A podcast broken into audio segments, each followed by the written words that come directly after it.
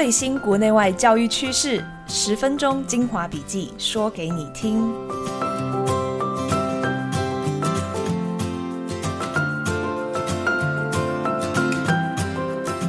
Hello，大家好，欢迎收听十二月十一日的翻转教育笔记，我是今天的主持人，亲子天下资深记者潘乃欣。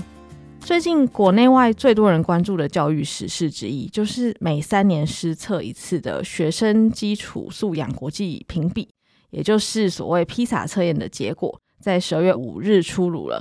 披萨是经济合作暨发展组织，也就是 OECD 发起，针对全球十五岁学生施测的一项测验。它包括数学、科学和阅读三科，每届会选其中一科当做主测的科目，其他两科则是辅测的科目。像今年公布的二零二二年披萨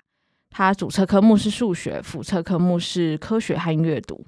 那相信大家听到这边最好奇，台湾学生跟其他国家相比，这次的测验结果是如何呢？答案其实是非常好。我们在八十一个参与国家中，数学拿下全球第三，科学拿下全球第四，阅读拿下全球第五。那如果改成和我们自己比的话，今年是台湾第六次参加披萨测验。我们在数学曾经拿下全球第一，科学曾经拿下全球第四，等于和今年持平。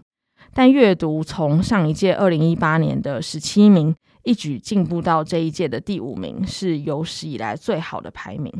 整体来说，这三科的平均表现，今年来看是史上最佳的一次。除此之外，PISA 今年还拿这个数学表现。数学教育机会均等程度，还有幸福感这三项指标来评比哪些国家成功建立具有韧性的教育体系，然后发现全球只有台湾和日本、韩国、立陶宛三个国家被认证是三项韧性表现都具备的四个地方。这个台湾披萨国家研究中心的计划主持人有针对这个数据进一步说明，台湾在上述三项表现。都和 OECD 的平均值相当，甚至更高。而且在二零一八到二零二二年间，每个项目的表现也都比以往进步，或至少持平。之所以能有这么好的表现，可能是相较其他国家，我们没有受到猛烈的新冠肺炎疫情冲击，停课时间也比较短。不过，再往更细部的资料看，台湾数学拿了全球第三，实际平均成绩是五百四十七分。其中都会区的平均是五百七十一分，偏乡地区是五百一十七分，两者相差了五十四分，被认为还是有缩小的空间。为了化解这个城乡差异，教育部有提到说会持续透过学习辅助、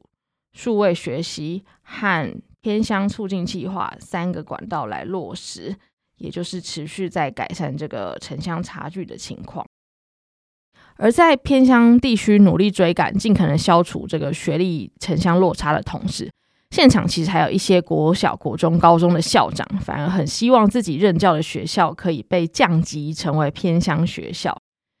他们就是非山非市学校的校长。嗯，目前台湾有四百六十二所非山非市学校，那他们会被列为非山非市的背景是教育部现在是以每三年为一个单位，那根据交通、文化、生活环境。社会经济和数位环境等六个面向，核定一所学校的偏远级别。那目前的偏远级别最远的叫做极偏，再来是特偏，再来是偏远，然后才是非山非市。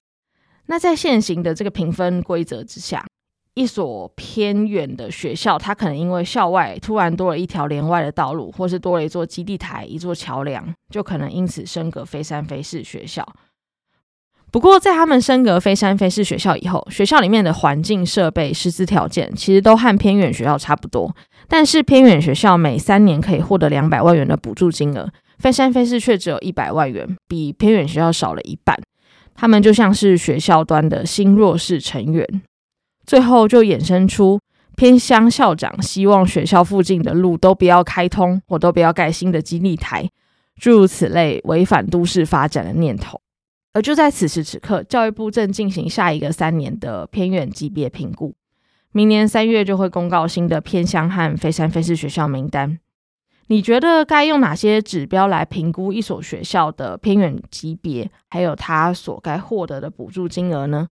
不同级别学校的资源分配又该如何调整，才能让大家都有公平的发展机会，让每个学生都能好好学习？欢迎留言分享你们的看法。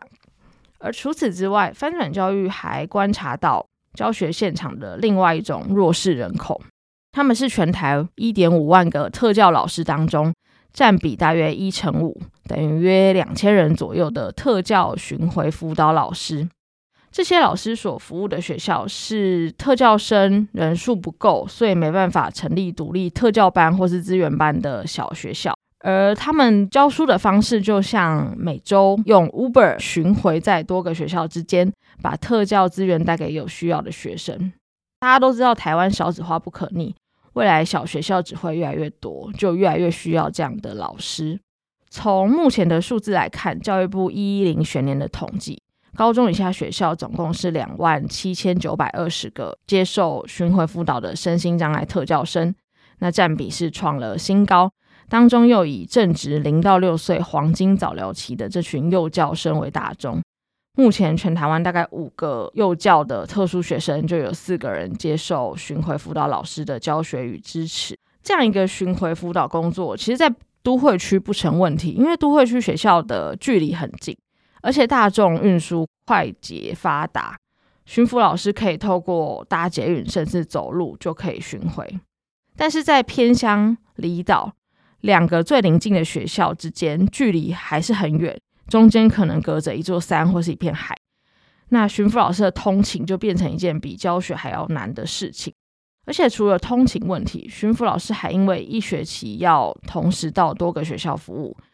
他们和每个学校每个学生接触的时间比其他老师还要少，不容易被同学记住，不容易被感谢，甚至还常被校内其他老师误认成是诶家长或是社工等等的路人甲。他们的工作归属感是很低落的，像是他们多数人都没有办公桌，有些人还因为服务的学校不重视特殊教育，被要求说：“诶，你把特教生带到走廊上上个课就好。”总的来说，他们辛苦舟车劳顿，照顾这些又偏远又特殊的双重弱势生，却还常常被忽视、不受尊重，形同老师界的弱势老师。不过，还是有些热血的巡抚老师，努力发挥特教的专业，让自己从巡回选校的路人，变成特教生眼中的重要他人。他们为何坚信这份工作辛苦却重要？而政府跟学校又可以给他们哪些协助呢？翻转教育这个月推出特教师巡路难专题，就仔细探讨特教巡抚制度的由来与未来，还有巡抚老师们的辛酸与甘苦。如果你想要了解更多，欢迎点选下方资讯栏的文章链接哦。以上就是今天的翻转教育笔记，非常感谢大家收听翻转教育 Podcast，从班级经营到教学方法，帮助你全方位增能。如果你喜欢我们的节目，请在 Apple Podcast 和 Spotify 给我们五星好评。那今天就到这里啦，我们下次见。